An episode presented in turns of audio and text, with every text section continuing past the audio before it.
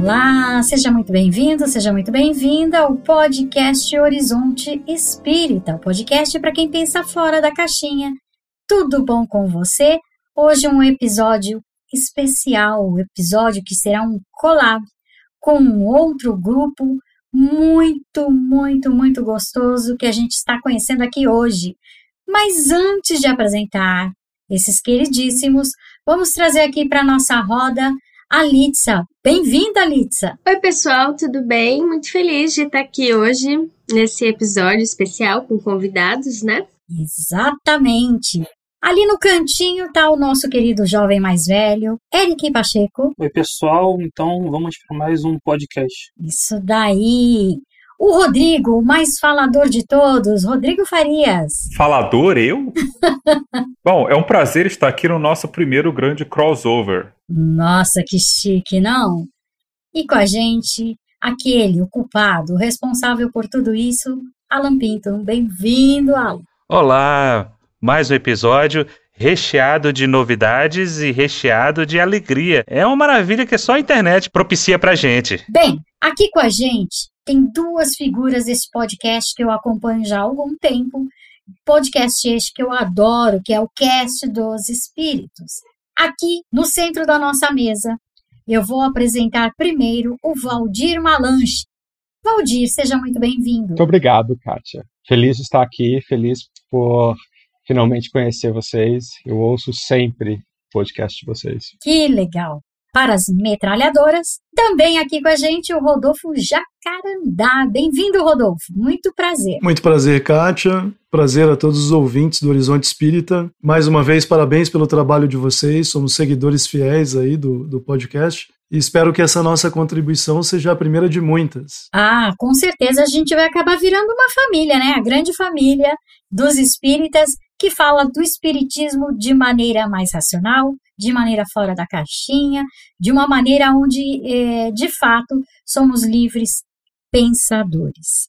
E eu gostaria de saber quem é que vai começar a dar já a metralhada nas questões. Muito bem, vamos falar sobre o tema de hoje. Hoje é um episódio muito especial porque a gente não fez pauta nenhuma. Não tem nada programado a não ser o tema. Que é o quê? A divulgação espírita no ambiente digital.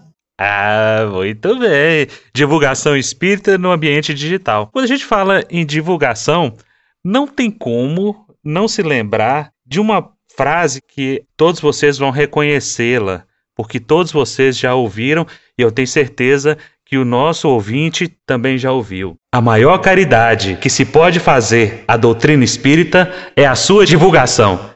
Quem disse isso? Parece que é um tal de Emmanuel, não é? Um tal de Emmanuel. Exatamente. A maior caridade que se pode fazer à doutrina espírita é a caridade da sua divulgação. Quantas vezes já ouviu falar isso? E a divulgação da doutrina espírita, a gente sabe que ela tem sofrido vários reveses, vários golpes, se a gente for analisar o que seja o espiritismo do século XIX, que surgiu com Hippolyte Lyon, até os dias atuais, a gente tem uma miscelânea de coisas que foram sendo adicionadas, agregadas, modificadas, o que até certo ponto pode ser até natural. Mas a gente acostumou tanto a ver essas coisas sendo repetidas que elas acabam parecendo normais. Eu queria saber de você, Rodolfo, de você, Valdir, a divulgação é uma caridade? E essa divulgação tem sido feita de maneira adequada? O que, vocês acham sobre isso? Bom, Alan, é, nós temos feito um, um, um, trabalho que é quase um trabalho experimental, né? Vocês têm uma experiência já, estão aí há mais de três anos né, nessa aventura, mas a, a nossa sensação era de que, do, do nosso pequeno grupo, né? Era de que precisávamos dar uma colaboração e somar as nossas vozes, afinal é, o ambiente virtual trouxe muita coisa boa, né? O aumento do acesso à internet e a entrada dos divulgadores espíritas nesse ambiente já há bastante tempo trouxe muita coisa boa. Por outro lado, como parece natural, né? um certo mecanismo que é inerente ao sistema de divulgação é, entrou em ação e talvez esteja causando aí uma série de preocupações em muita gente. A gente vai divulgando, é, o Espiritismo tem muito a oferecer para toda a humanidade, mas ao mesmo tempo as pessoas parecem carentes de muitas outras coisas e aí nós, ou muitos divulgadores, acabam talvez se perdendo no meio do caminho. Né? Então, aquilo que é uma, uma mudança fantástica, né? poder levar uma mensagem e um conhecimento consolador, sólido, é, que pode realmente transformar a vida de, das pessoas, das pessoas comuns e de grupos sociais enormes e talvez um dia de toda a humanidade, acaba é, obedecendo a uma certa lógica de reprodução né, automática. Então as pessoas começam a ficar muito afoitas por público, por like, por números. O critério vai deixando de existir, as preocupações com a responsabilidade parece que vão sendo flexibilizadas, né, com, com a responsabilidade com a natureza do conteúdo que você oferece vai se flexibilizando. Então, me parece que uma das grandes virtudes da internet e do livre acesso é somar vozes, né? para fazer uma reflexão mais séria, mais embasada, mais crítica. Quanto mais acesso, melhor, mas de todo modo é uma arena que precisa uh, de mais autorreflexão. Ultimamente tem algumas reservas quanto a algumas proposições do Emmanuel. Essa é uma delas, porque uma das leituras possíveis para essa ideia da caridade espírita ou com o espiritismo por meio da divulgação ela acaba permitindo uma visão do espiritismo que me agrada muito pouco, que é a visão de um espiritismo em busca de prosélitos. Ela não é uma visão nova, Kardec já tinha essa ideia de espalhar o espiritismo que cresce aos milhares, aos montes, etc. É, eu não acho que a humanidade precise de uma nova religião em si, mas eu acho que as pessoas que quiserem um acesso a um conhecimento diferente seja ele no aspecto religioso ou a oportunidade de analisar a existência com novos argumentos sobre o mundo espiritual, deveria ter a oportunidade de ter acesso ao espiritismo.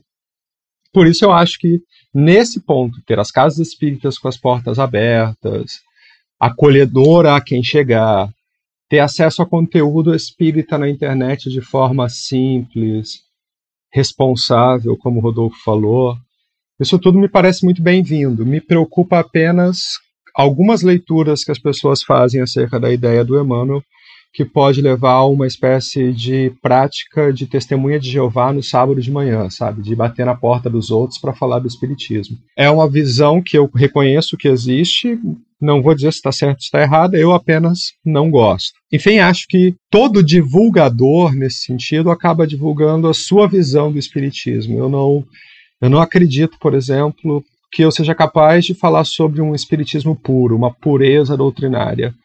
Toda vez que eu falo sobre o espiritismo, eu estou falando sobre como as minhas reflexões abordam aquelas questões, aqui, a minha experiência de vida, as outras coisas que eu já li, as coisas que me que agradam, que me desagradam. Então, pensando na questão, eh, eu diria, olha, não sei se eu concordo com o Emmanuel. Eu precisaria de uma leitura específica para concordar com ele, uma interpretação conforme a Constituição, mas acho que é extremamente importante que as pessoas possam expor as suas ideias de forma clara, de forma ponderada, de forma responsável, e para isso elas precisam ter um ambiente aberto que as acolha. Muito legal. Parece que a Litsa quer fazer uma pergunta para vocês. Manda aí, Litsa. Como tem sido para vocês a experiência é, de gravar um podcast sobre espiritismo? É, como que surgiu essa ideia? Desde quando vocês estão gravando? E queria saber qual episódio que vocês mais gostaram de gravar, qual ou quais foram mais significativos para vocês, né?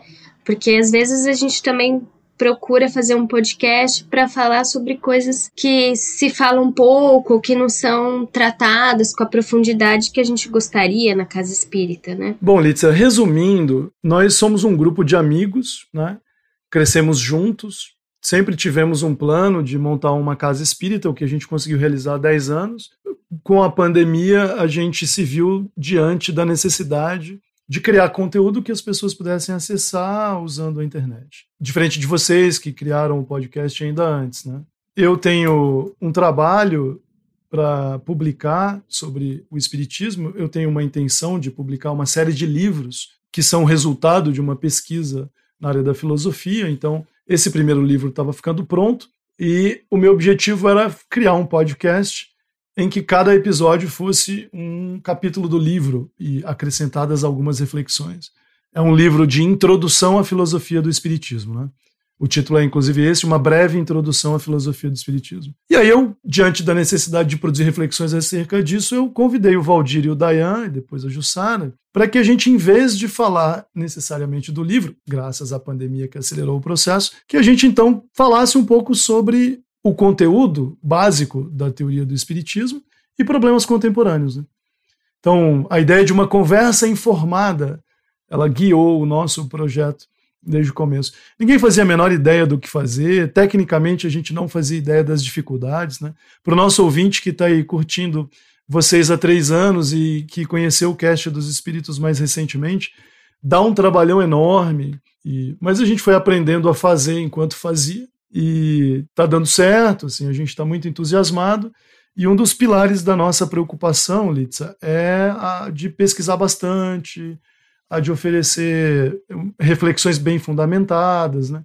de fazer uma boa revisão bibliográfica em alguns episódios. Mas, de fato, às vezes o improviso ou a intuição acabam fazendo com que o resultado seja ainda melhor. Então, alguns episódios em que a gente conseguiu soltar um pouco mais o jogo da conversa e ficar menos tenso com a ideia de obedecer um roteiro e falar mais livremente foi foram foram episódios que nos deixaram bastante animados, né? Esse episódio de Natal que a gente publicou sobre Jesus foi algo que nos deixou a mim foi muito para mim foi muito importante porque nossas pesquisas de, de evoluíram para nos mostrar uma visão um pouco diferente daquela mais tradicional que a gente conhecia. E a gente está bastante impactado pelo resultado desse trabalho de pesquisa. É, muita coisa boa vem aí pela frente. E os episódios que eu tenho gravado com os meus filhos, né? Sobre. É uma coluna de filosofia. Então eu decidi que ali nessa coluna, o meu objetivo era de onde o Kardec tirou a introdução lá do Evangelho segundo o Espiritismo, quando ele fala do Sócrates e do Platão como predecessores, né, antecessores do Espiritismo. Como é uma pergunta que pouca gente responde, se encontra pouco material, eu pensei em fazer uma coluna em que eu fosse rastreando o surgimento da ideia de alma e depois de reencarnação até chegar nos diálogos de Platão, né, de onde o Kardec tirou. E aí gravar com botei a ideia de botar os meus filhos, Alice e o Tomás, foi um exercício muito intrigante, foi bem apaixonante, na verdade. Vamos ver se a gente consegue entregar os próximos episódios agora. Qual o nome do podcast? Não, então, o episódio que Jesus é o episódio de Natal, né? E a coluna de filosofia ela é numerada de forma diferente. Então nós temos uma coluna principal, eu, Valdir, Dayan e a Jussara trabalhamos juntos, os roteiros e a pesquisa, e existe uma coluna de filosofia, que eu intitulei Filosofia e Espiritualidade, em que eu faço a pesquisa e elaboro os roteiros sozinho. Né? Foi essa que eu chamei os meninos para gravar. São quatro episódios que estão online. Né? Ah, entendi. Tá tudo no mesmo feed, lá do Cast dos Espíritos. Tudo no mesmo feed, exato. Tudo no mesmo feed. Ah, entendi. É só complementando o que o Rodolfo estava falando, eu acho que ele, a, a Jussara e o Dayan, enfim, tinham mais afinidade com a ideia de divulgação pública, né? A maior parte do tempo em que eu estive trabalhando numa casa espírita foi sempre dedicada a grupos de estudo. Então, foram vários anos na Mocidade Espírita, no centro de qual nós todos, do qual nós todos viemos aqui em Porto Velho, e depois os oito anos que eu passei em Campinas como monitor de um centro espírita lá. Então, a minha maior, meu maior entrosamento com o espiritismo era com grupos fechados de estudo, por estudo sistematizado, nos centros coincidentemente nos centros em que eu trabalhei, esses grupos não costumavam ser grandes, então 20 pessoas, 20 e poucas pessoas, e havia a oportunidade da gente poder explorar as questões do estudo daquele dia de forma mais aprofundada. Eu fiz palestras algumas vezes, mas é, não é exatamente a atividade que me dá mais alegria na casa espírita. E assim, falando do episódio que eu mais gostei, sem dúvida, foi o Se o Espiritismo é Cristão. A oportunidade de explorar a ideia de que cristianismo é uma instituição que foi apropriada pelos diversos círculos sociais e que o espiritismo teria pouca relação com esses com essas premissas básicas necessárias que os círculos sociais que se chamam cristãos elaboraram foi bastante interessante para mim. Eu fiquei bem satisfeito com esse episódio. É mais satisfeito ainda ficamos nós sabendo que você não foi queimado na fogueira, né? Tá aqui conosco hoje. Não sabem onde eu tô, né? É a vantagem de estar em Porto Velho.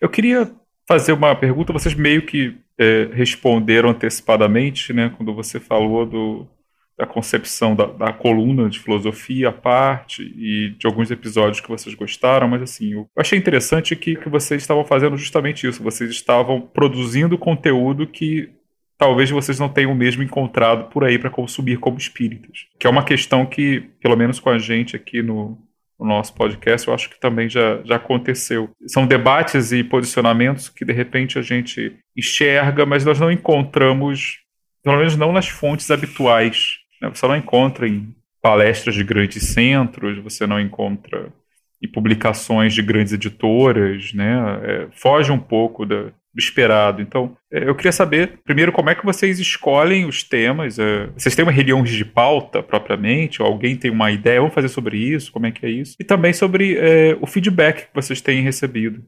É, como, como, é a recepção, se vocês têm alguma noção de como é a recepção ao, aos episódios que vocês já produziram. Ah, legal, Rodrigo. Olha, o, o ouvinte espírita que está dedicado ao estudo e ao trabalho no Espiritismo há bastante tempo, talvez com as nossas opiniões lá no Cast dos Espíritos, ou mesmo de vocês, vocês já têm feedbacks há mais tempo. É, as pessoas tendem a ficar é, até às vezes indignadas né, quando veem suas crenças mais antigas serem, sendo contrariadas. É, não é nosso objetivo, nem creio que não seja o de vocês, irritar as pessoas, pura e simplesmente. O fato é que, mesmo alguns de nós, nós levamos mais tempo para perceber o, o, quanto a bolha espírita é rígida, né? o quanto ela se constituiu historicamente no Brasil para se defender é, de qualquer lado de fora.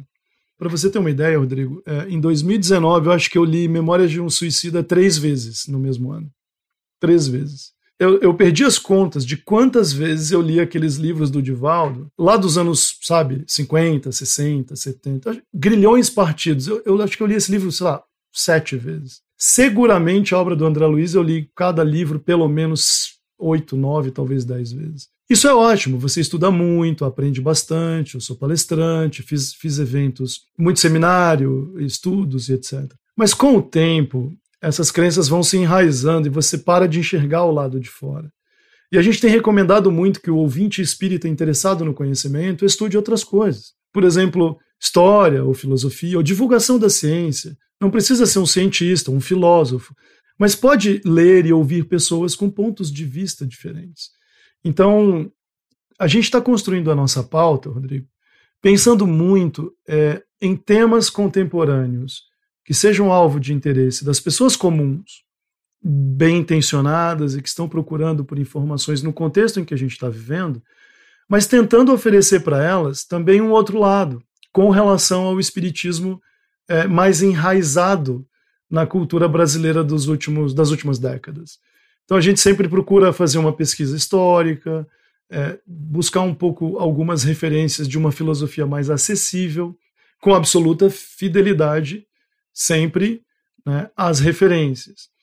E aí a nossa pauta vai se construindo por meio de um diálogo, né? E a gente vai sentindo como é que está o clima. Então vou dar um exemplo aqui. Nós vamos publicar um episódio cujo título é Morte e Desencarnação. É, esse episódio foi pensado a partir dos problemas com a pandemia. Né? Claro, muitas pessoas desencarnando, a dificuldade de fazer os velórios, problemas relativos ao luto. Muita gente tem procurado conteúdo. Mas aí, com a virada do ano, de 2020 para 2021, nos assustou muito a divulgação. É, foram muitas lives do fim do mundo, como a gente chamou, né? É muita gente falando da, transição, regeneração, botando. É, a gente sentiu um peso é, em muitos divulgadores falando sobre as responsabilidades pelas, das próprias pessoas que desencarnam pela, pelo vírus, pela doença, pela Covid. Né? Então a gente sentiu que precisava falar disso. E aí nós elaboramos um episódio sobre é, o fim do mundo, né? o apocalipsismo no espiritismo, que é uma coisa muito antiga no cristianismo em geral, né? É, essa pegada apocalíptica de, de, de, grupos cristãos, ela, ela vem de antes, vem do judaísmo. Enfim, nós fomos pesquisar e trabalhar esse tema. E aí, Rodrigo, acabou que eu tive uma ideia e nós escrevemos um texto, uma espécie de artigo de opinião, e acabei montando no Canva eu mesmo um texto em que a gente se posicionava falando das mensagens que o Divaldo divulgou no fim do ano. Né? E esse pequeno vídeo de três minutos ou menos circulou bastante. Eu acho que ele circulou mais do que qualquer um dos nossos episódios, né? Acabou chamando a atenção de muita gente para o podcast. As pessoas ficaram um pouco chocadas por a gente ter citado o nome do Divaldo, mas se o espiritismo é racional, ele precisa entender que o primeiro passo para ser racional é você admitir a possibilidade de estar errado. Então, trocar ideias, apontar eventuais erros, aceitar críticas, deve ser um movimento natural. Se não é, há problemas.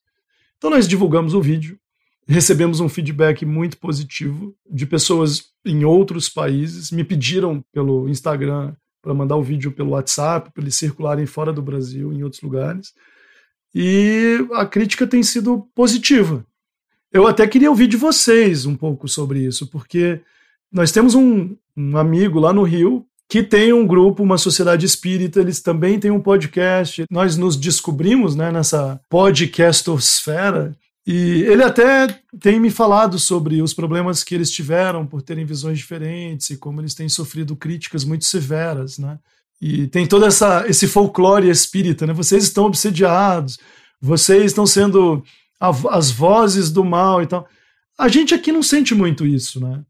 É porque a gente está fora de um grande centro. Como é que tem sido para vocês essas críticas? Pegou pesado no começo? Já se habituaram com elas? É, algum de vocês se sentiu mais ou menos ofendido quando elas caíram na caixa? Como é que tem sido? É, na verdade, a gente não recebe muita crítica. Esse é o problema. Porque quando existe a crítica, e se ela existe, ela acaba sendo velada. Para mim, o grau que pode medir o sucesso de um empreendimento como esse é quando você começa a incomodar as pessoas.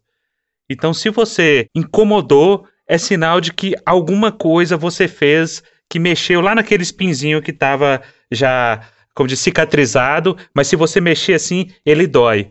Então, é, é, como a Bette Davis disse uma vez, né? Eu sou muito boa no que faço, tem até inimigos para provar. A gente não é bom o suficiente ainda para ter inimigos. Eu acho que não. Mas a gente sabe que a gente incomoda, porque o nosso objetivo nunca foi dar resposta de nada. A gente sempre fala que o nosso objetivo é fazer com que as pessoas se questionem. Será que o que eu estou fazendo, que eu estou vivendo, que eu estou aceitando é o correto? É isso mesmo? Porque você começa a lidar com esse tipo de coisa e o despertar disso é muito doloroso. Eu tenho certeza, Rodolfo e Valdir, naquele episódio de vocês, que vocês lançaram em dezembro do ano passado, falando sobre as pesquisas relacionadas ao Jesus histórico, quando você fala do Reza Aslan, quando você fala do Bart Ehrman, quando as pessoas começam a ter acesso, pelo menos a curiosidade de procurar, é um choque. É um choque porque eu fiquei chocado. Mas isso é, é, bom, porque isso te liberta. Então, essas críticas, elas precisam ser entendidas como um incentivo. É o nosso salário, né? Porque o elogio, ele é meio complicado. A gente não está aqui para ser elogiado. A natureza do nosso trabalho é justamente essa: é incomodar, é colocar desconforto, para que a pessoa se movimente, para que ela saia daquele conformismo, daquela mesmice. Se a gente conseguir fazer isso, eu posso te garantir, o nosso objetivo está sendo cumprido. É, normalmente a gente não recebe muitas críticas, não. Embora teve um episódio específico, acho que a gente gravou com a Dora Encontro, que teve bastante visualização, né? Acabou vindo uma chuva de hater porque vieram muitas pessoas de fora que não conheciam o podcast, né? Mas o, o, público que acompanha, que é assíduo, né? Ele normalmente são mais realmente elogios. Né?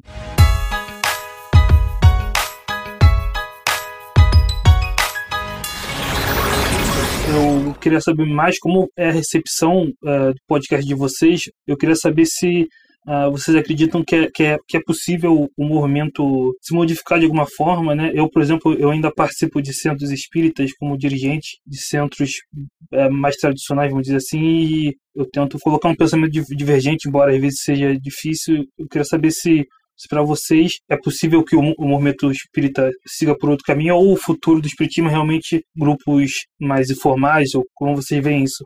Olha só, Eric, eu acho que eu sou mais desiludido disso do que com o Rodolfo, então é melhor começar por uma resposta mais triste. Eu acho que não. É, eu não acho que o movimento espírita possa mudar de direção porque ele está profundamente enraizado em uma série de práticas que lhe dão legitimidade. Então, quando você tem, desde o início da formação do Espiritismo no Brasil, uma instituição que controlou por mais de 50 anos aquilo que era correto de ser publicado ou não. A FEB, a Casa Mata do Espiritismo, senão ela fazia uma censura sobre os livros que o Chico Xavier podia publicar ou não. Aliás, eu ainda estou terminando o estudo sobre isso, mas eu tenho a sensação de que a FEB não é uma federação espírita no sentido que nós achamos que ela é.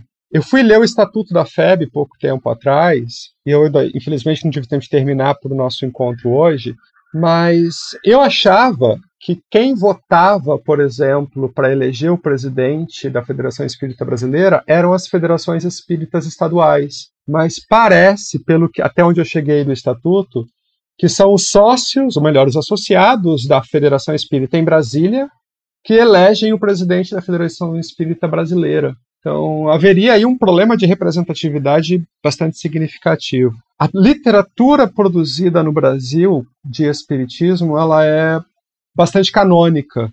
Ela se sustenta uma a outra, uma publicação dá sustento a outra na forma de criar um sistema de manutenção de crença.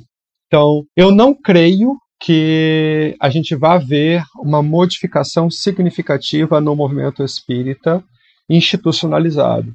Eu acho que é mais fácil e que nós vamos continuar enxergando são grupos relativamente pequenos, periféricos, olhando o espiritismo de uma forma diferente, mas como prática religiosa institucionalizada, uma renovação de pensamento, eu não, não acho que isso seja possível. É, só para acrescentar um, um, tópico, Eric, essa, é a gente conversa muito sobre isso, né? Até porque a gente teve a oportunidade de trabalhar em, em São Paulo, por exemplo, e conhecer um pouco das tricas do movimento espírita né? em São Paulo, o maior estado do país, mais populoso. Né? É um pouco assustador, sabe? Ter contato com a experiência é, histórico-sociológica de ter contato com essas dissensões é um pouco assustadora, sobretudo quando você percebe que a própria natureza do que tem sido produzido em razão dessas contendas, ela é quase irrelevante. E falo isso em termos históricos sociológicos, né? Para quem não conhece, por exemplo, o movimento protestante brasileiro, as igrejas reformadas, as muitas divisões que ele tem, o, o, tamanho que isso tem, talvez seja difícil entender, mas eles nos olham quase como com uma insignificância que só não é maior por causa das ideias espíritas que estão enraizadas nos eventos da natureza, nos fatos da natureza, né? Então, o espiritismo tira sua relevância da sua capacidade de descrever corretamente a realidade. Infelizmente, hoje, ele não tira sua relevância do modo como é, grandes nomes ou grandes instituições têm divulgado ou defendido o nome do Espiritismo. Então, é, você abre o Instagram e vê lá coaches, espíritas, psicólogos, contadores, engenheiros, advogados, fazendo muito dinheiro dando curso na internet e, e dando curso de meditação, aí depois dá um curso sobre apocalipse, aí faz um workshop das, de virtudes e cobra 3 de, de 250 para você aprender uma virtude. Aparece também num programa de TV. Assim, é uma coisa absolutamente sem fundamento, é uma prática quase predatória das crenças religiosas, né? E então a minha resposta para você, Eric, é pensar por outro ponto de vista, que é a gente precisa fazer uma reflexão mais severa. Se a gente não está se associando, como diz o Valdir, a um movimento de ideias que não sabe para onde vai. De boa fé a gente se diz espírita, mas talvez a gente esteja se associando a, a, um, a uma locomotiva histórica que está descarrilhando, ou se nós temos realmente uma ideia para propor. E acho que um bate-papo como esse que a gente está tendo é fundamental. Não se trata de dizer apenas se somos ou não progressistas, ou etc. Mas nós temos um conjunto de ideias fabuloso para estudar, investigar, divulgar e difundir. Né? Então, será que estamos todos mesmos no, no mesmo trem? Não sei, viu, Eric? Eu acho que não. O Valdir me fez lembrar aqui, falando de, de estatuto da Federação Espírita Brasileira, no artigo 1 o inciso 1, diz que o objetivo, da, a finalidade da FEB é estudo, prática e difusão do Espiritismo. Só que no ano passado ela soltou uma nota de esclarecimento evocando a lei de proteção aos direitos do autor, pedindo para que todos os sites, blogs e demais repositórios eletrônicos de obras espíritas, né, publicados pela FEB, retirassem isso tudo do ar. Então, na verdade, o que a gente está tratando aqui não é de difusão, não é de divulgação. A gente está tratando de uma instituição que tem é detetora dos direitos autorais dessas obras e que está perdendo dinheiro a partir do momento que essas obras passam a ser disponibilizadas em PDF e meio eletrônico por outros meios que não seja através da, do fornecimento físico ou eletrônico dessas obras. Num certo sentido, a FEB tem lá sua razão, mas eu tenho a sensação de que ver esse dinheiro todo escorrer pelo ralo, eles devem olhar assim, nossa, a gente poderia ganhar tanto mais dinheiro para construir uma nova sede em algum lugar, aumentar a nossa sede. Aliás, eu não sei se vocês conhecem a sede da FEB em Brasília, é digna de um Vaticano. Não, o que eu queria dizer é que eu estou de acordo com vocês que seria muito importante para o movimento espírita que a gente estudasse coisas para além de livros mediúnicos, né? É, eu entendo que essa era a proposta do Kardec, né? Lançar uma ciência e isso se perdeu porque a nossa cultura não é uma cultura na qual as práticas científicas, as discussões filosóficas, é, epistemológicas estão difundidas, né? Mas eu reforço, concordo com vocês, acho muito bacana que que os podcasts tenham essa intenção. Eu acho que assim como de vocês, nós temos essa preocupação em trazer os temas contemporâneos e tentar, na medida do possível, dialogar com o conhecimento que é produzido na modernidade, quem sabe na contemporaneidade também. Eu também queria dizer que eu concordo com uma colocação do Valdir que não existe um pensamento desencarnado, né? Ele não disse exatamente isso, mas todo pensamento está de algum modo ligado à pessoa que interpreta.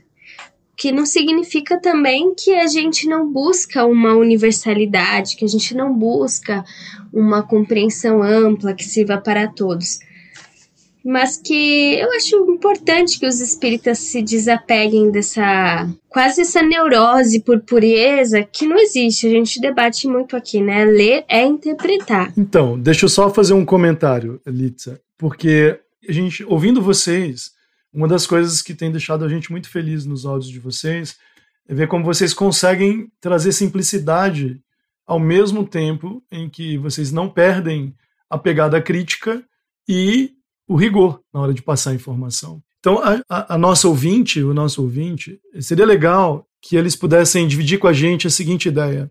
Quando a gente fala de estudar, estudar outras coisas, etc., a gente não está sendo elitista ao ponto de dizer para as pessoas que a leitura de um livro mais simples, que se ela não tem condições de comprar livros mais caros, menos disponíveis, que só por causa disso ela está no atraso, né? Ou ela é um espírito perdido? O nosso argumento é que o espiritismo perdeu a simplicidade. E além de ele ter perdido a simplicidade, ao longo das últimas décadas, o Espiritismo criou em torno de si mesmo uma aura de erudição que é falsa. Então, assim, não é que nós estamos defendendo o elitismo e a necessidade de fazer mestrado e doutorado você fazer uma palestra. O que nós estamos argumentando e o que nós gostaríamos de deixar cada vez mais nítido é que os grandes divulgadores do Espiritismo que têm hoje falado para as massas se revestem de uma autoridade erudita que eles não têm. E aí, quando a gente fala da FEB e de outras corporações, né, não é só a FEB que, que comete esses equívocos, surgem visões da realidade que se impõem né, como se fossem verdades absolutas e que são absurdas, não passam de convicções pessoais de uns poucos. Deixe-me dar um exemplo bem claro. Nós fundamos um centro e ele é, sob muitos aspectos, Eric, super tradicional. Palestra, passe, água, evangelização de crianças. Simples. Ele é simples ao extremo. E nós gostamos que ele seja assim. Né? Então, portanto, nenhuma inovação absurda, enfim, nada. Por outro lado, quando a gente começa a, a receber é, recomendações. Olha, quando vocês estiverem trabalhando com a mediunidade, não pode ter mais que duas manifestações na reunião mediúnica. Olha, na verdade, o médium tem que agir assim, assim, assado. Mas por que, que o médium tem que agir assim, assado? Ah, porque um grupo que trabalhou com isso definiu essa diretriz. Me mostra os arquivos da pesquisa que o grupo fez. Não, eles são pessoas muito instruídas, com muita experiência, a gente tem que confiar nelas. Nunca. A última coisa que a gente tem que fazer é confiar em alguém que estabelece uma diretriz só porque acha que é experiente. Então, não, não, não é assim que funciona. Eu tenho, Litsa, assim, a gente mora aqui na fronteira com a Bolívia, né? Então, Rondônia. Eu, eu sou de Goiás, conheço o movimento espírita do Sudeste. Viajei bastante pelo Nordeste. O Brasil é enorme. A impressão que eu tenho é que grupos de dirigentes espíritas eles, eles não se conhecem, não, não fazem ideia da, da, da diversidade do país, quiçá do mundo. Quiçá do mundo. Então você, você tem casas espíritas é, com práticas mediúnicas muito diferentes. Nós temos aqui os cultos tradicionais como, por exemplo, o Santo Daime, União do Vegetal, a Barquinha, que são de origem indígena e dos seringueiros, são, são cultos sincretistas, naturalistas, que têm uma pegada mediúnica para alguns, para outros não é uma pegada mediúnica, mas eles são muito estudados, assim, repercutem bastante mundo afora já. Então aí o espírita chega lá com um protocolo que veio de não sei de onde e diz: vocês não, não deveriam fazer as coisas desse modo. Ou casas espíritas que se afirmam espíritas mesmo, que têm práticas mediúnicas diferenciadas, deveriam obedecer a uma organização que não publica os meios pelos quais ela chegou a uma conclusão, que, que não atualiza o seu conhecimento num fórum aberto para que a gente entenda? Não dá. Eu tive a oportunidade de encontrar o presidente da FEB um ano e meio, dois anos atrás, no encontro de trabalhadores. Como representante do nosso centro, eu sou vice-presidente eu tive a oportunidade de trocar uma ideia com ele. Perguntei para ele: escuta, ouvi dizer que vocês criaram um grupo para discutir os problemas de gênero. Né? Estamos muito preocupados com isso. Levei essa preocupação a ele. Estamos muito preocupados com o preconceito no meio espírita, que a gente sente que é muito elevado muito elevado. Em certos aspectos, até constitutivo do movimento espírita brasileiro dominante, por assim dizer. Ele, não, Rodolfo, criamos lá um grupo que de pessoas muito inteligentes que vão nos ajudar a entender melhor esse problema da homossexualidade, etc. Né? Ele já não estava usando os termos corretos, mas tudo bem. Falei, olha, mas quem são essas pessoas? Fique tranquilo, confie, confie em nós. Falei, não, desculpa, a última coisa que eu posso fazer é confiar em vocês. Né? Quem são essas pessoas, como vocês escolheram, elas têm psicólogas, né? tem antropólogo, são pessoas experientes que trabalham com o assunto há algum tempo. E aí a nossa conversa terminou assim, eu disse, olha, presidente, é, a Igreja Católica, que é deveria ser vista como muito mais conservadora e tradicional, recentemente aceitou a criação de uma pastoral da diversidade sexual. Ele deu um pulo para trás. Não, mas aí já é demais. Falei assim, como assim já é demais? Isso é ótimo, eles estão trabalhando o tema, estão lutando contra o preconceito, tem um fórum aberto de discussão. Eu trabalho aqui com movimentos como a Comissão Justiça e Paz, né, que a pastoral carcerária, que é importante. Tem nada parecido no movimento espírita. Organizado, que discute, que debate, que seja bem visto né, por movimentos não religiosos. Então, assim, a reação é, é hiper conservadora, mas num sentido em que essas pessoas muito provavelmente se pensam como intelectuais. Elas se pensam como eruditos. E a grande verdade é que elas não são. Isso é um movimento social de controle da, do, do conhecimento, e não um movimento de difusão. Esse é um ponto que a gente acha fundamental é, expor. Eles se sentem donos da verdade e muitos de nós, infelizmente, ainda estamos acreditando em muita coisa que a gente já devia ter abandonado há muito tempo sendo espíritas. Há muito tempo. Acho muito legal o que você está falando, Rodolfo, especialmente porque o movimento espírita se habituou muito a ter uma visão de si mesmo quase messiânica, né? E muito, eu acho que muito condescendente também.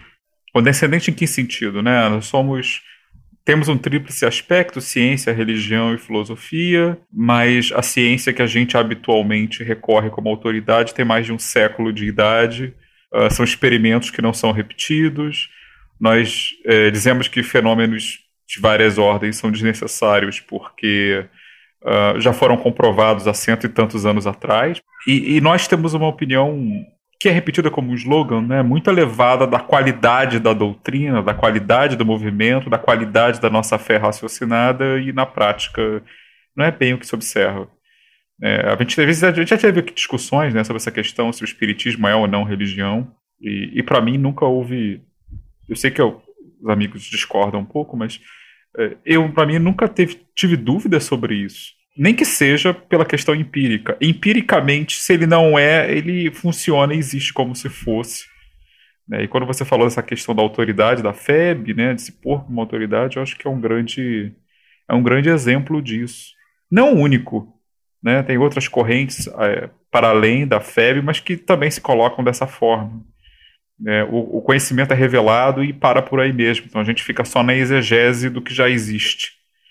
É, eu recupero aí o que o, Valdir falou, né, da, da ambição por uma, um espiritismo puro, que é um movimento também que muitas vezes, reivindicando o espiritismo puro, se põe contra o Vaticano febista, vamos chamar assim, que eu acho que também é um tanto utópico, justamente pela questão que a Kalitsa falou, né? É, eu acho eu. É o meu palpite como historiador, eu não sou expert nesse tópico. A impressão que eu tenho é que muitos dos problemas que a gente tem já, já estavam latentes lá na origem. Né? Nós temos um grande problema epistemológico quanto ao que é que é autoridade, ou que merece ser autoridade no espiritismo. E às vezes a gente põe Kardec nesse papel de Vaticano, porque é o que sobra. é o que sobra e não temos ainda estruturado essa questão de revisitar conceitos, de pesquisar novamente, reconferir coisas que são dadas como certas, tudo isso mobiliza outras estruturas que a gente, como movimento no geral, raramente tem. E aí, isso me leva a uma outra questão, fugindo um pouco a isso, que é mais sobre o perfil de vocês mesmo. Eu ouvi o podcast semana passada, né? A Kátia já tinha falado há mais tempo, mas foi semana passada que eu ouvi os episódios, eu vi vários em sequência.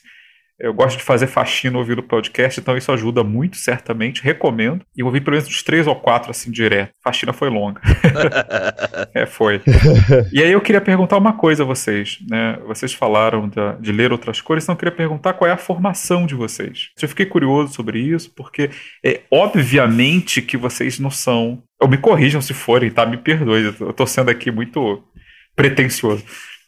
Mas assim, é, me parece que vocês conseguiram, meu palpite foi, esses caras conseguiram aliar os seus estudos acadêmicos, profissionais e outras coisas, e juntar também uma visão, a construção de uma visão sobre o espiritismo. Por isso eu perguntei sobre a questão das pautas. Né? Qual, qual, é o, o método para essa revisão? Porque eu achei o produto final realmente muito bem feito.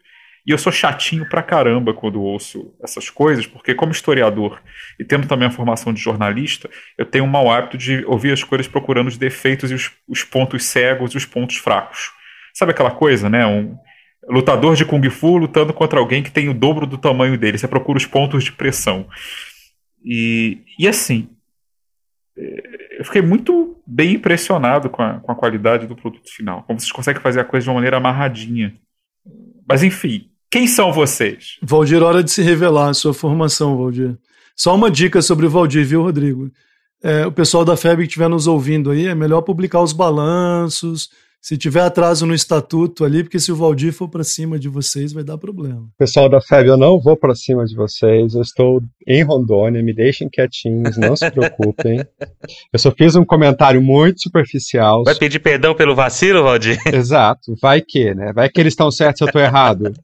Então, eu leio os livros espírita com a realidade fática ou com outros livros que tenham mais referências do que aquele boa parte das coisas do meu tempo livre é dedicado a, a ficar procurando essas brechas no espiritismo. O a outra parte eu estou trabalhando ou lendo. É, gra graças ao Valdir, a gente tem um centro dos. Deve ser um dos mais organizados do país, viu? Porque é muito raro ter organização como a gente conseguiu. Mas, assim, sendo bem direto, Rodrigo, é, eu, eu estudei em Campinas, fiz um mestrado em filosofia é, e depois fiz o doutorado em filosofia na Unicamp. A Jussara, que não está aqui com a gente agora, ela é formada em direito também e fez o mestrado em filosofia também lá na PUC em Campinas. Eu, a Jussara, o Valdir e o Dayan somos todos formados em direito, né? O Dayan é formado em direito também, é defensor público e é, ele é meu orientando de mestrado. Então, agora o Dayan está precisando, ele, ele podia estar tá aqui hoje, mas está correndo para terminar a dissertação dele, porque ele tem prazos atrasados comigo. Né? O Dayan é excelente pesquisador, muito diligente, muito didático. É, você falou um pouco lá do. Da, voltou no ponto da construção das pautas, e se. A gente tem essa preocupação da, da pesquisa, Rodrigo, e eu vou te falar, o meu maior susto tem sido é, olhar um pouco para trás. Acho que todo mundo devia fazer essa reflexão. É, quando eu comecei a pergunta que deu origem ao livro que eu, que eu concluí recentemente, o Valdir, por exemplo, é, é um dos meus revisores. É, essa pergunta lá, a introdução do Evangelho segundo o Espiritismo, de onde o Kardec tirou aquelas citações de Sócrates e Platão, né? Tá no diálogo Fédon do Platão. A gente vai chegar lá no podcast. Quem estiver nos ouvindo, por favor, continue a, a, acompanhando os áudios. Eu sou professor de ontologia e de teoria do conhecimento. Né? Sou professor da Universidade Federal de Rondônia aqui, do Departamento de Filosofia, mas coordeno um mestrado profissional em Direitos Humanos com o Tribunal de Justiça, o Ministério Público e a Defensoria. Então, a minha carreira é meio que um crossover, né? nesse sentido também.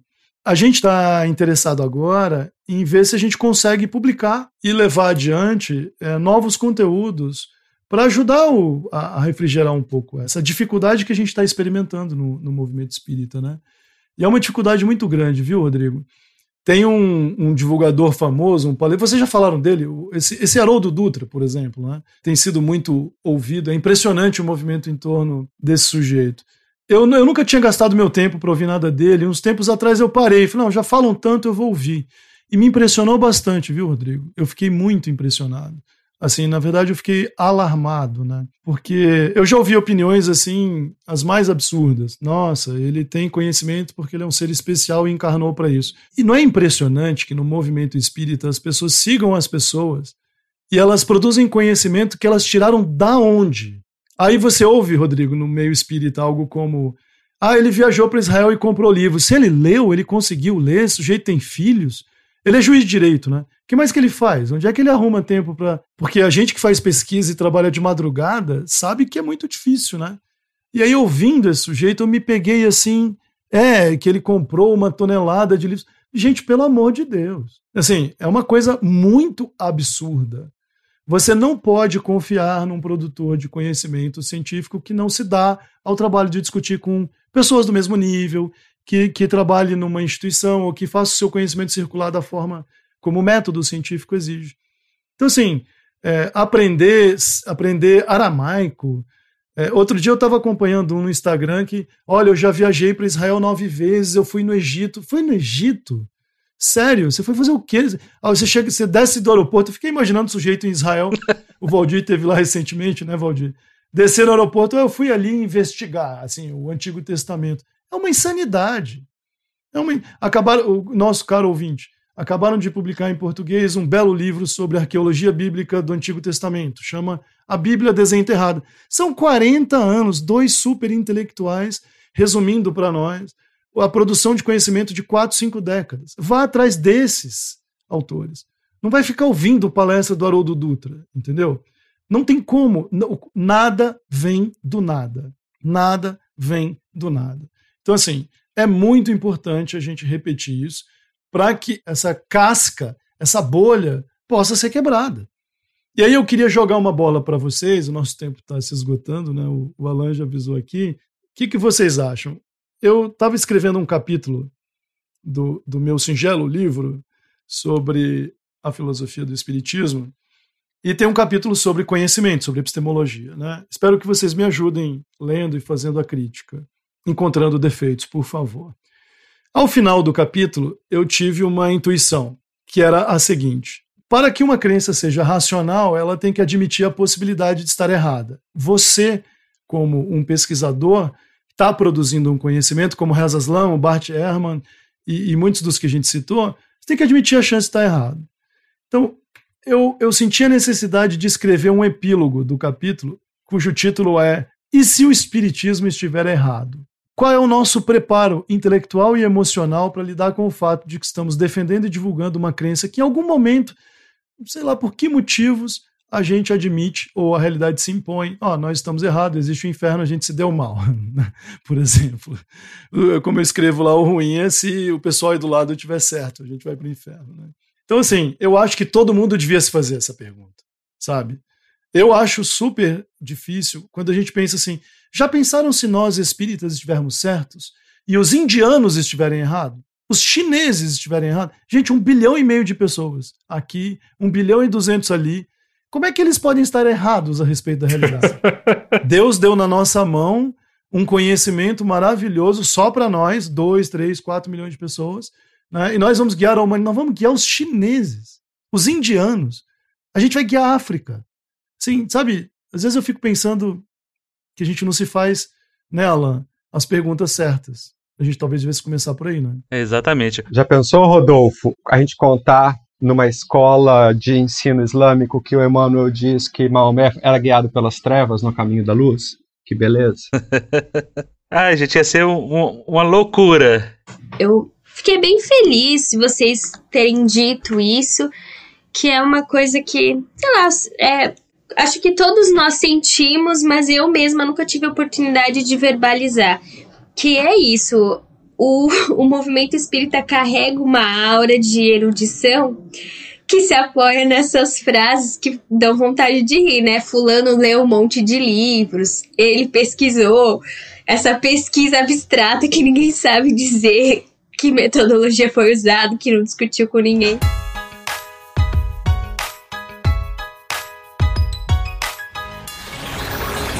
Quando eu falo do movimento espírita é, se apropriar de outras leituras, é coisa muito básica, né? Então, assim, não precisa ser doutor em filosofia, né? Basta ler outros jornais, outras revistas, além do, dos livros mediúnicos. Isso é um ponto. O segundo ponto, eu entendo que é, o nosso movimento se apoia também em necessidades humanas. A necessidade que os seres humanos têm de fazerem parte de uma comunidade, de serem acolhidos, apoio emocional.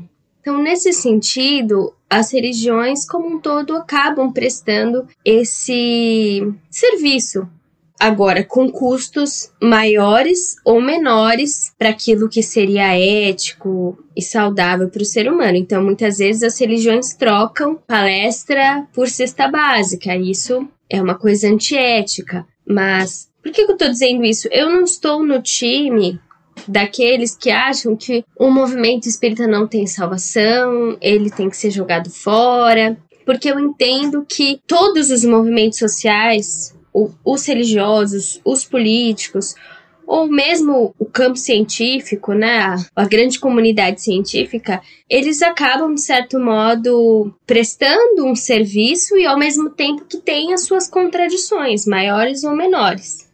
Mas eu entendo que o papel daqueles que fazem esse diálogo e que, ao criticar os arautos, aqueles que estão nos pedestais, né, os grandes médiums, os grandes palestrantes, acabam sim trazendo a gente para lugares mais simples. Olha, como faz uma reunião mediúnica? Olha, vai tentando, você não precisa seguir uma lista de 350 mil recomendações do último livro do médium tal que custa 70 reais. Acho que é muito bacana prestar esse serviço. Mas entender que quem não acredita na violência acredita nesse trabalho de comunicação que dialoga primeiro com 5, depois com 10, priorizando a qualidade, não a quantidade, e tenho esperança, né? De que as pessoas é, vão buscando. Acho que esse vídeo que vocês fizeram é, criticando o último livro desse médium famoso e a repercussão que teve já fala, né, sobre a qualidade do trabalho, fala sobre um grupo de pessoas que está aberto a receber isso, né? Isso, eu acho que isso é parte da nossa da necessidade de fazer algo que o Kardec recomendava demais na revista espírita toda vez que ele se dirigia aos novos às novas sociedades espíritas. Ele nos primeiros anos da revista espírita escreve com alguma frequência para Bordeaux, para Lyon, para Marsella, orientando os grupos novos. Ele dizia uma coisa bastante significativa para mim sempre, que era como era importante manter grupos pequenos e diversos, para que as pessoas se conhecessem, tivessem contato umas com as outras, fossem capazes de saber quem está ao seu lado, saber com quem está trabalhando, o que quer, o que deseja, e também possibilitar uma multiplicidade de compreensões.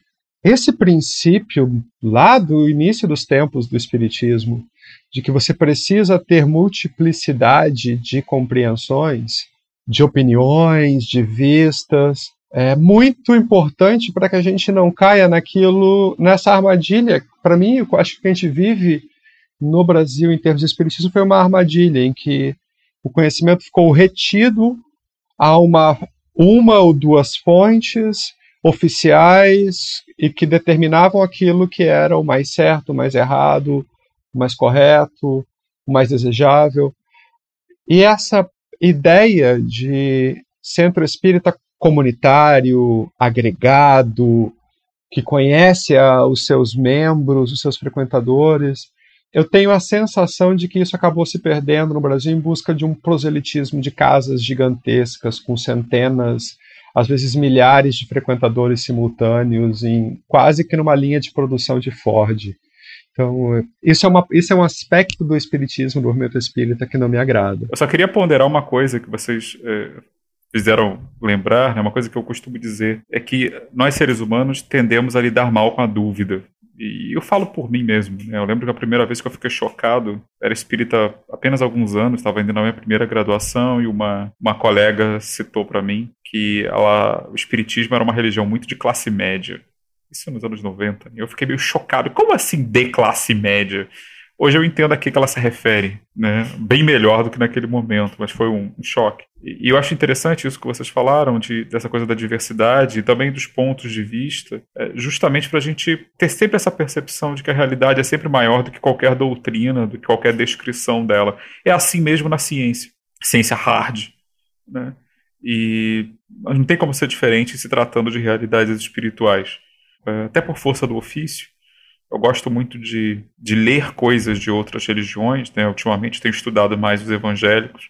Estou aprendendo um pouco de evangeliquez, eu gosto de ser poliglota, até onde eu consigo né, nessa linguagem religiosa, e eu acho que enriquece muito, porque você vê nitidamente como cada religião, movimento ou doutrina, ela tem um sabor específico, ela tem virtudes específicas.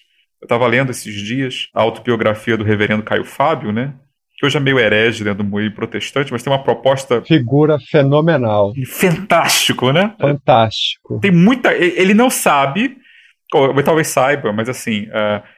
Mas, cara, é como ler o Memória de qualquer grande médium. É cheio de momentos que é um espírita leria com muito interesse. Mas a impressão que eu tive lendo o livro em certas passagens é o seguinte, que um espírita médium não faz o que esse cara faz. E ele só faz o que ele fez nesses momentos porque ele estava numa igreja evangélica no sentido de que cada um tem sua função, cada um tem seus pontos fortes. E eu acho que a gente tem talvez essa um pouquinho mais, se a gente conseguir resgatar isso na nossa herança, a gente tem sim a possibilidade de transformar essa fé raciocinada em uma coisa um pouco mais próxima do concreto, do dia a dia. Não da maneira como a gente vivencia o espiritismo hoje, né? É, essa coisa da fé, dos grandes médiums, de, do cânone intocável, né? Você pode criticar um Robson Pinheiro porque é um médium meio que marginal, que mistura com elementos antidoutrinários, mas o Chico ou o Divaldo, qualquer outro, são intocáveis, né? São revelação perfeita. O que uma leitura, eu sempre insisti nisso, que uma leitura razoavelmente informada de Paulo Estevam, por exemplo, mostra que não é bem assim, para não falar de Brasil, coração do mundo, caminho da luz, etc, etc. Então, acho que é, a questão de você conseguir lidar com a dúvida de vez em quando, aquilo que o Rodolfo falou, é, e se não for verdade? Se não for bem assim? E se essa concepção talvez não ser desse jeito? Ou um linguajar mais interno? E se nisso aqui tiver é, se intrometido um animismo do médium, foram concepções das ideias dele? Eu tenho certeza, por exemplo, que muitos leitores fãs do Divaldo, ao lerem o último livro dele, vão ter que lidar com essa questão de forma mais forte do que talvez lendo os livros mais lá para trás, né, mais famosos. Porque afinal, se aconteceu agora, porque não pode ter acontecido há 30 anos.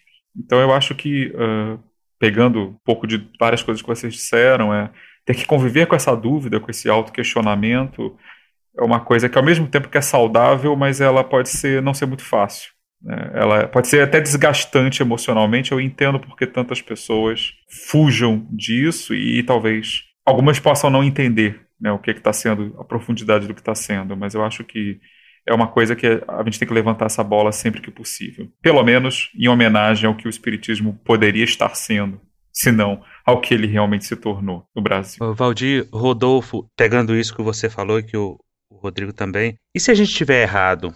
Quem faz essa pergunta é a filosofia.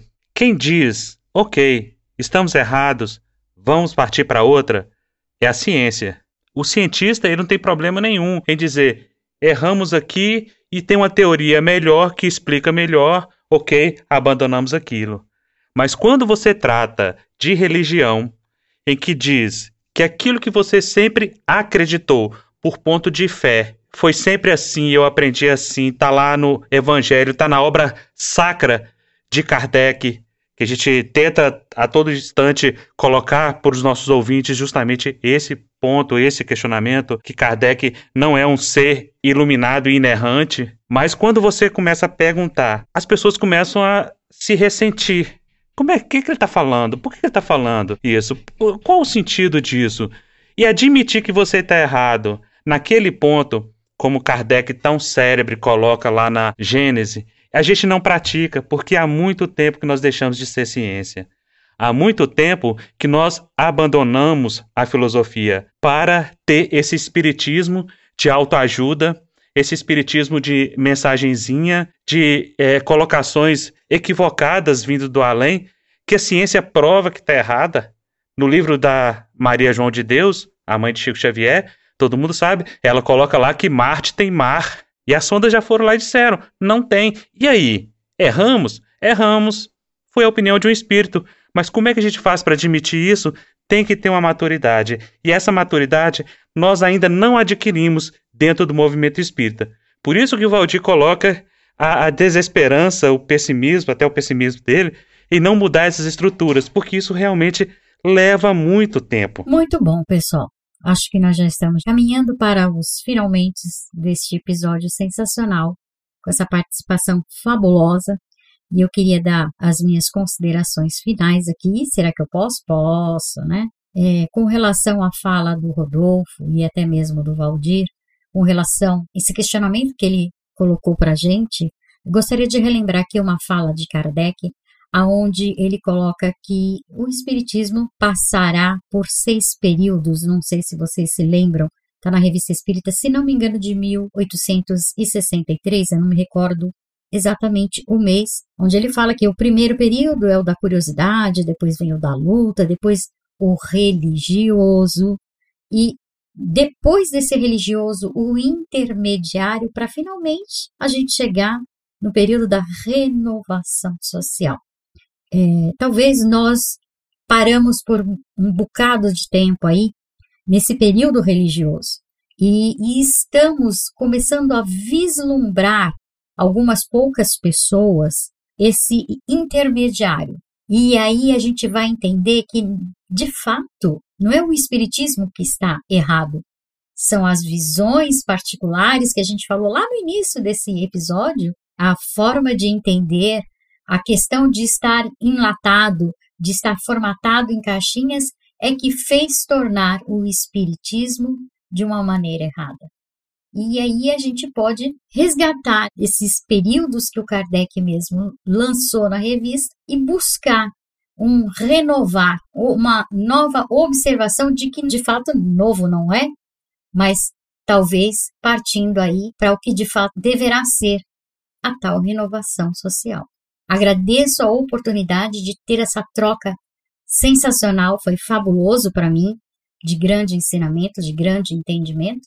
E se eu já era fã, continuo sendo e serei ainda mais. Muito obrigada, viu, meninos? Bom, eu agradeço o convite também, foi uma maravilha conhecer vocês. É, finalmente, poder trocar uma ideia com a galera de um podcast que eu ouço sempre, que me coloca dúvidas e reflexões novas foi excepcional. Muito obrigado. Gente, muito obrigado, viu? Enorme prazer, é uma felicidade grande.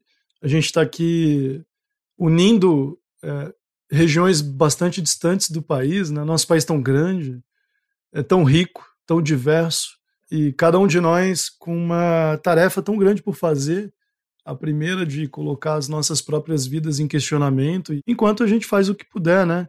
O máximo, para poder alcançar outras pessoas, para refletir junto com elas, para propor questionamentos, mas no fim das contas, lembrar que o grande objetivo do Espiritismo é chamar atenção para toda a humanidade encarnada e desencarnada para a tarefa que o amor tem é, na renovação né, de tudo que nós somos.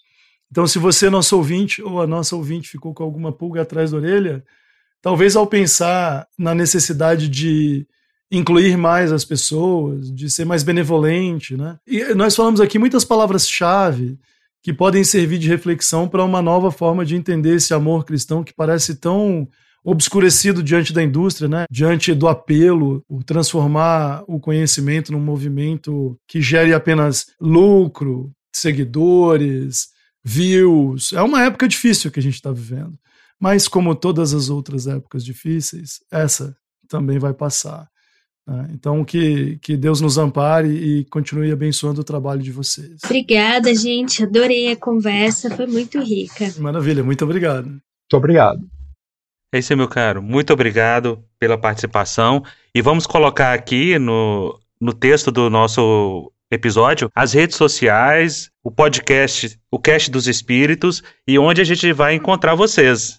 Deixamos o convite a todos os nossos ouvintes também para ir lá e conhecer o Cast dos Espíritos. Vale muito a pena, vocês não vão se arrepender. Obrigado, gente. Foi um prazer. Ok, meus amigos. Então esse foi o nosso primeiro crossover com a turma do Cast dos Espíritos, dois podcasts espíritos falando sobre a mesma coisa, tendo a mesma vontade de que esse conhecimento, de que esses questionamentos possam se espalhar pelo país e pelo mundo. Fiquem em paz e até a próxima. Visite o nosso portal para ouvir outros episódios e conhecer os demais podcasts através do horizonteinfinito.com.br.